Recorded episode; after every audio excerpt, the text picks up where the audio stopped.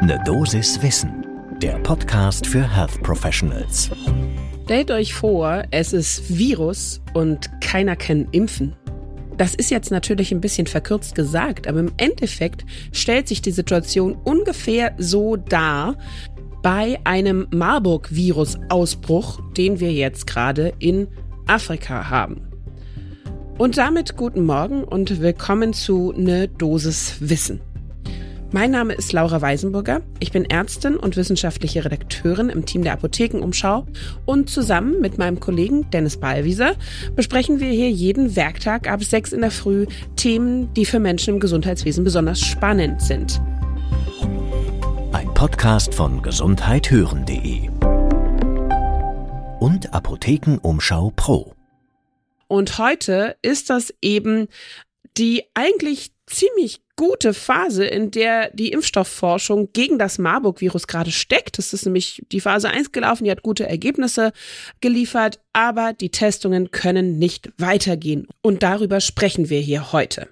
Und ich weiß nicht, wie es euch geht, aber mir sitzt die Zeitumstellung immer noch ein bisschen in den Knochen und deshalb würde ich vorschlagen, erstmal eine Runde Kaffee für alle und dann widmen wir uns diesem problematischen Thema.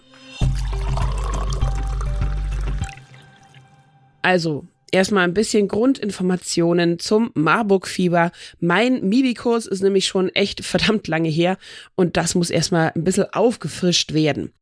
Marburg-Virus oder Marburg-Fieber ist ein hämorrhagisches Fieber. Man könnte auch sagen, so ein bisschen die kleine Schwester von Ebola. Das Virus wurde 1967 in Marburg an der Lahn deshalb halt Marburg-Virus und auch tatsächlich in Frankfurt am Main entdeckt und beschrieben und zwar in importierten Makaken, also einer Affenart, aus Afrika.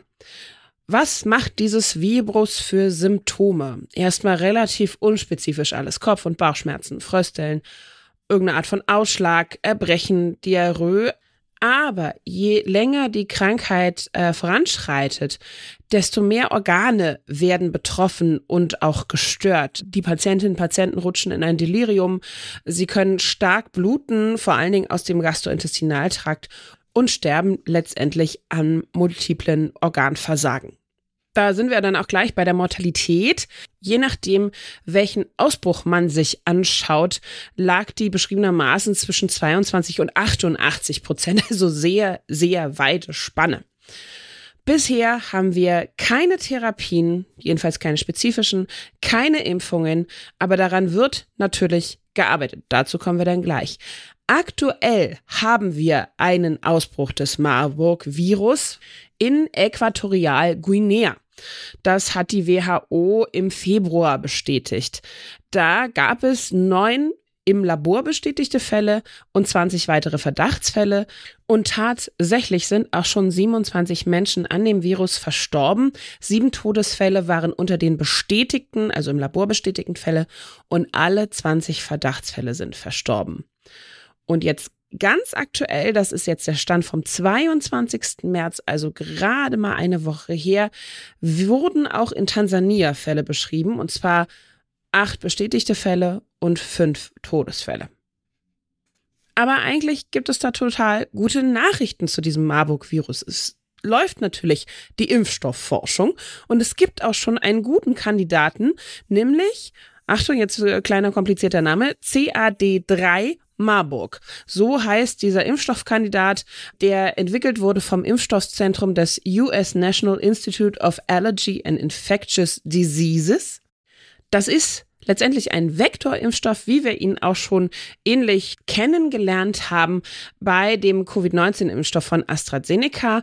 Es wurde ein abgewandeltes Schimpansen-Adenovirus, nämlich mit der Abkürzung CAD3, deshalb dieser kleine Präfix an dem Namen, genutzt und mit einem Wildtyp Glykoprotein vom Marburg-Virus kombiniert, welches natürlich dann letztendlich die Immunreaktion auslösen soll. Es wurde auch schon eine Dosis-Eskalationsstudie durchgeführt, also wo man geschaut hat, okay, welche Dosis passt denn da jetzt gut, mit 40 gesunden Probanden zwischen 18 und 50 Jahren. Und diese Ergebnisse waren eigentlich sehr gut. Gab ein gutes Sicherheitsprofil, keine schweren Impfreaktionen, also die klassischen natürlich Schmerzen an der Einstechstelle, ein leichtes Krankheitsgefühl, Kopfgliederschmerzen, aber keine dramatischeren Zwischenfälle. Und nach vier Wochen wurden dann eben diese Geimpften nochmal getestet und 38, das wären im Prozentzahlen dann 95 Prozent von denen, hatten nachweisbar glykoproteinspezifische Antikörper im Blut. Das heißt also, eine Immunreaktion wurde hervorgerufen durch die Impfung.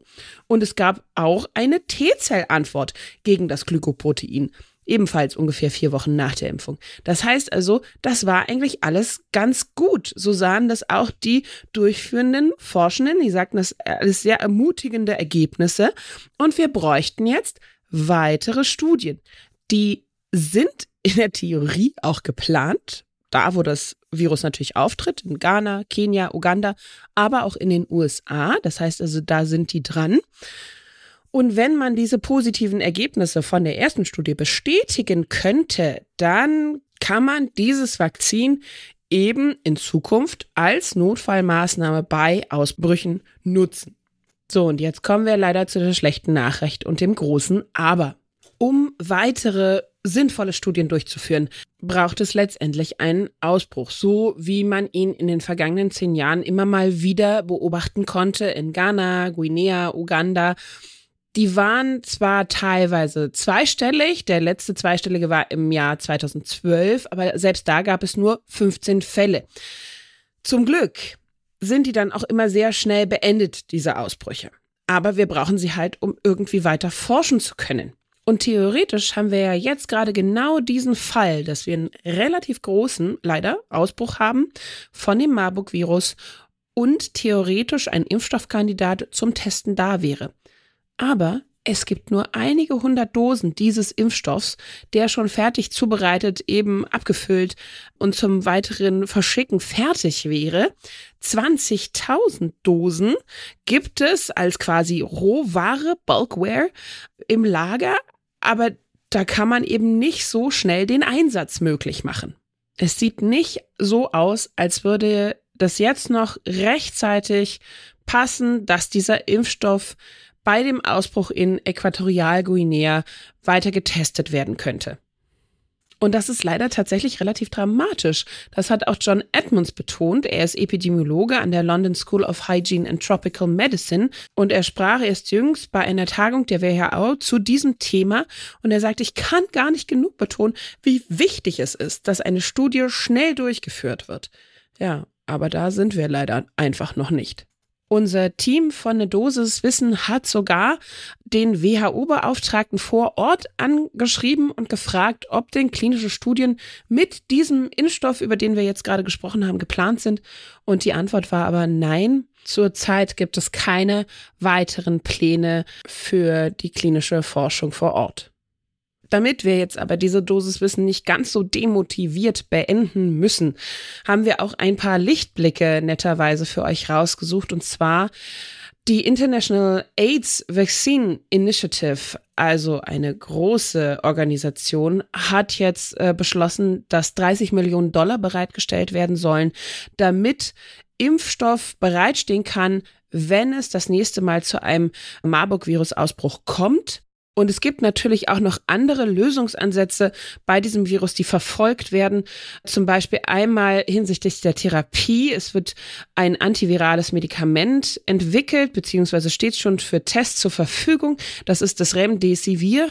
Das wurde oder wird aktuell in einer Studie in der Demokratischen Republik Kongo getestet und erweist sich als wirksam gegen Ebola. Und wie ich ja schon bereits am Anfang sagte, das ist natürlich ein sehr, sehr ähnliches Virus. Virus.